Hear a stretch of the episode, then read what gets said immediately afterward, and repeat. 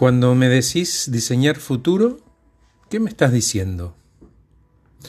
Que como desconocemos el futuro, pero somos curiosos por saber, buceamos en el único lugar posible, el pasado, recordando las cosas que no nos gustaron y las, las experiencias que sí nos gustaron.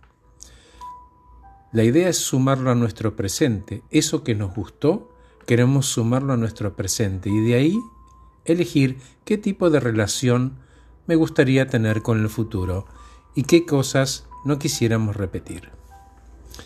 Necesitamos aparentemente esa referencia del pasado para poder comparar de dónde venimos, dónde estamos y luego imaginar, querer, visualizar y dar algunos pasos en el sentido para lograr ese propósito. Lo que aprendimos ya está incorporado y forma parte de nuestro conocimiento. No podemos volver atrás ni deshacernos de eso y dejar de lado la evolución que hicimos.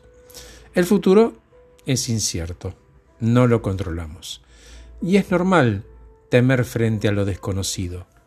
Todos los seres vivos reaccionamos de la misma manera frente al miedo, atacando, huyendo o entregándonos. Y ¿Qué miedos tenés vos? ¿El miedo a no poder? ¿A no ser suficiente? ¿A ser vencido? ¿Miedo a pasar necesidades? ¿Miedo a que me vaya mal?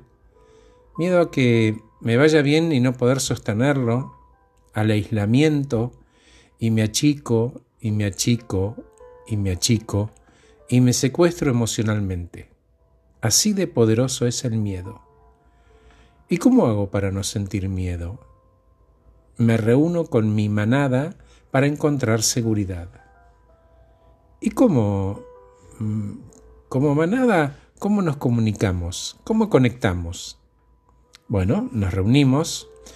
Todos en cualquier manada nos reunimos alrededor de algo, alrededor del lenguaje, es lo que tenemos en común para ayudarnos. Nos reunimos alrededor de la palabra.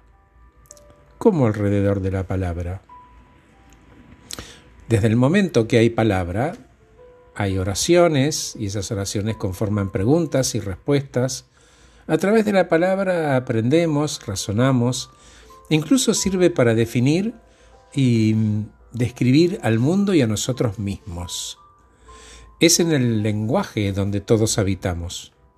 El lenguaje hablado y el lenguaje corporal siempre convivieron lo hablado con los gestos. Aún el hombre de piedra, con sus gritos y sus, sus señales y sus, sus gestos, le daba importancia, le daba gravedad, le daba contexto a eso que él estaba tratando de decir. Lo ayudaba precisamente a dar contexto, le da tono e intención, y es mucho más difícil malinterpretar cuando veo tu lenguaje corporal. Creemos que nos conectamos. ¿Por qué digo creemos? Porque así como nuestra mente está sellada y encerrada en nuestra mente, no ve la luz ni ve a las otras personas. Percibe lo que los sentidos le acercan, el olfato, la vista, el oído. Lo mete adentro, lo mezcla con la historia, los valores, los principios y ofrece un menú de opciones. Por ejemplo, respecto del futuro. Y lo mismo pasa con la mente del otro, de manera tal que todos solo interpretamos al otro y al futuro desde nuestra manera de verlo. Y aun cuando decimos que conocemos a alguien, lo conocemos en realidad a través de nuestros juicios y suposiciones. Eso es lo único que sabemos y con eso construimos nuestra verdad. Nunca más cierta la frase de vivimos en mundos interpretativos. Y el futuro ciertamente tiene la incertidumbre propia de la interpretación que cada uno elija para definirlo. Gracias por escucharme, soy Horacio Velotti, que estés muy bien.